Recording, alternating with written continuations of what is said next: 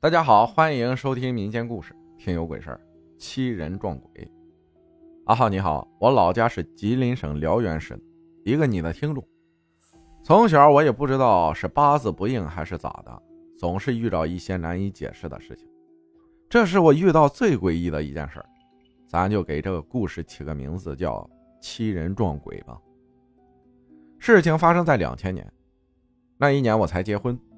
我结婚比较早，那年才二十三岁，比较贪玩，经常跟一些发小出去玩。那一天是几号我记不清了，但是我记得很清楚，那天是农历的七月十四。当时是我的几个把兄弟找我喝酒，约好去道边一个小店撸串本来就是大哥、三哥和一个发小，我们四个。后来喝的没劲，我那个发小又打电话摇来了三个小姐。那时候东北歌厅陪酒的，但是出不出台咱就不知道了，反正不认识。本身我这个人呢挺能讲正经的，我也没跟那几个女的说啥话，反正就是喝酒，一直喝到晚上十一点来钟吧，喝嗨了。我那个三哥啊是个开出租车的，非得开车去兜风。那时候出租车也没啥好车，当时我哥们开的是三厢夏利。就当时而言啊，还是挺可以的。大多街上跑的不是奥拓，就是那种两厢没屁股的夏利。就这么个破车，挤了七个人。我到现在也没想明白有啥好浪的，反正就是往郊外就干过去了。当然那边的路怎么称呼我不记得了，只知道那边有个之前做炸药的厂子，当地人都叫那里十四厂，因为是郊区嘛。路两边都是庄稼地，也不是高粱地，也不是玉米，记不清楚了。正在路上狂飙呢，我看了看表，已经十二点多了，我有些烦了。都几点了？回家媳妇儿又不乐意了。话说我也纳闷了，一个破车带七个人跑的还真快。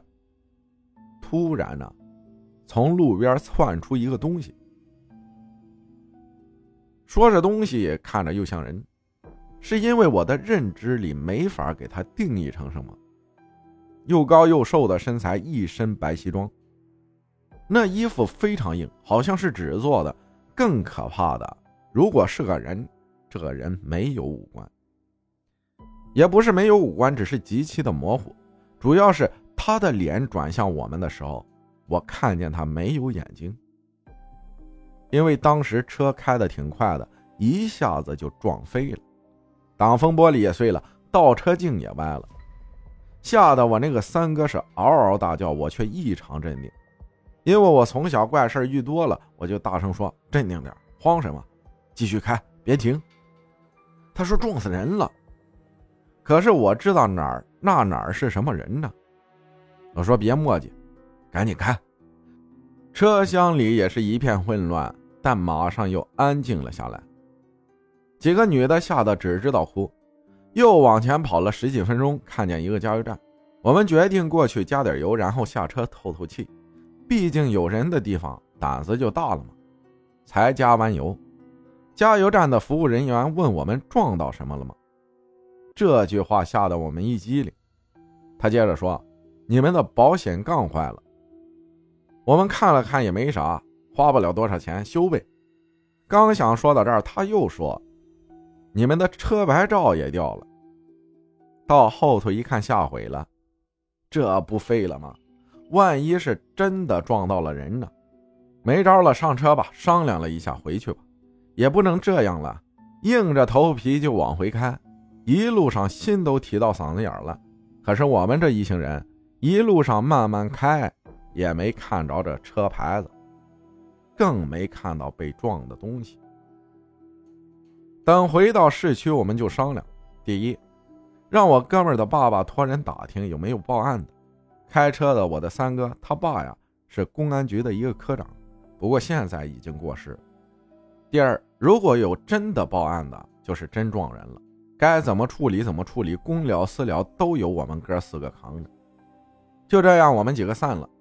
这时候就晚上两点多了，一进门，我媳妇儿还没睡。看了看我说：“你咋了？”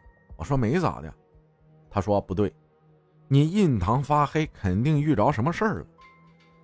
不得已，我就说出了实情，他就拿出了一串五帝钱，就是拿洪生川的那个五个铜钱在一起的，就给我带上了。一夜无话，第二天一早起来，我就发现那个五帝钱没了。问我媳妇儿，她也不知道。后来这个事儿也就过去了，这么多年也没有听说有人报案或者提起过这个事儿。感谢德邦老王分享的故事。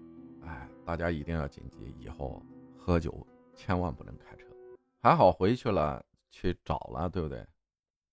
啥都没找到，应该撞到的就不是人。感谢大家的收听，我是阿浩，咱们下期再见。